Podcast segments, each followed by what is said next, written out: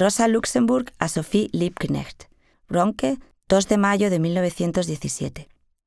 ¿Qué, qué leo? Principalmente libros de ciencias naturales, geografía, botánica y zoología. Ayer leí un libro sobre la desaparición de los pájaros cantores en Alemania.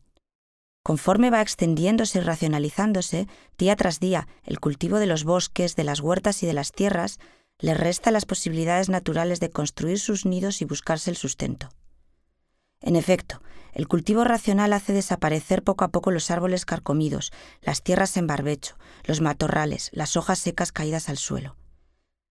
Qué pena me dio la lectura de este libro. Y no es que me interese por el canto de los pájaros por el placer que esto produce a los hombres, sino que me apena hasta el punto de sentir humedecérseme los ojos la sola idea de que desaparezcan así, silenciosa e inevitablemente, estas pequeñas criaturas indefensas. Esto me recuerda a un libro ruso del profesor Siebert, que trata de la desaparición de los pieles rojas en la América del Norte, libro que leí viviendo en Zúrich. Los pieles rojas, exactamente lo mismo que los pájaros, se ven desahuciados paulativamente de sus dominios por el hombre civilizado y abocados a una muerte silenciosa y cruel. Pero seguramente que estoy enferma, cuando ahora experimento emociones tan vivas por todo. A veces, ¿sabe usted? Tengo también la sensación de no ser un verdadero ser humano, sino un pájaro, un animalillo cualquiera que hubiese tomado forma humana.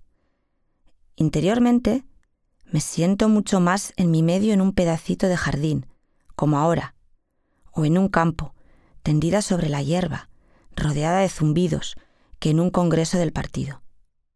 A usted puedo decírselo, pues sé que detrás de todo esto no acechará una traición a la causa. Bien sabe usted que yo, a pesar de todo, moriré, como lo espero, en mi puesto, en una lucha callejera o en el presidio. Pero, en mi fuero interno, la verdad es que me siento más cerca de los petirrojos que de los compañeros. Rosa.